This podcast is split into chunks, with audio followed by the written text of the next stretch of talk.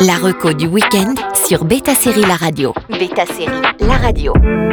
Bonjour à tous.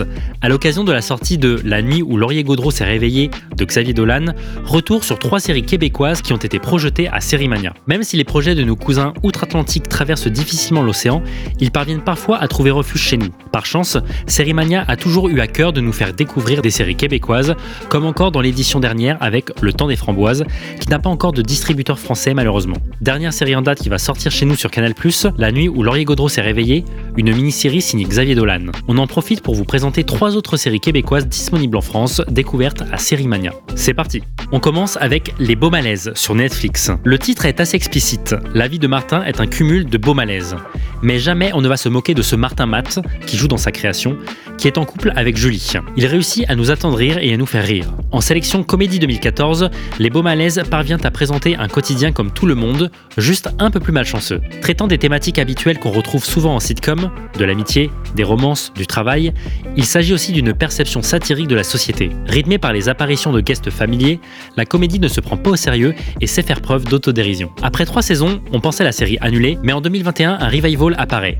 Les Beaux Malaises 2.0. L'ensemble des quatre saisons est disponible sur Netflix. Dans l'Hexagone, Franck Dubosc remplaçait Martin Matt dans une adaptation en une saison vite oubliée. On continue avec Félix, Maude et la fin du monde sur France.tv. Félix, Maude et la fin du monde est une web-série qui va sans doute vous rappeler The Last Man on Earth dans son concept. À la suite d'une éclipse, Félix se rend compte qu'il est le dernier humain sur Terre. Il profite un peu de sa situation avant de commencer à déprimer à cause de la solitude. C'est là que son chemin va croiser celui de Maud, et tous les deux vont s'allier pour comprendre ce qui s'est passé. Là où The Last Man on Earth accentue beaucoup plus l'absurde et la comédie, Félix Maud et la fin du monde créent un petit mystère et une ambiance angoissante. Les créateurs Michel Brouillette et Stéphanie Perrault n'en sont pas à leur première web série puisqu'ils sont derrière les bocs de la vie. Les 10 épisodes courts sont disponibles sur France.tv. Allô? C'est quelqu'un? Zoé? Caro?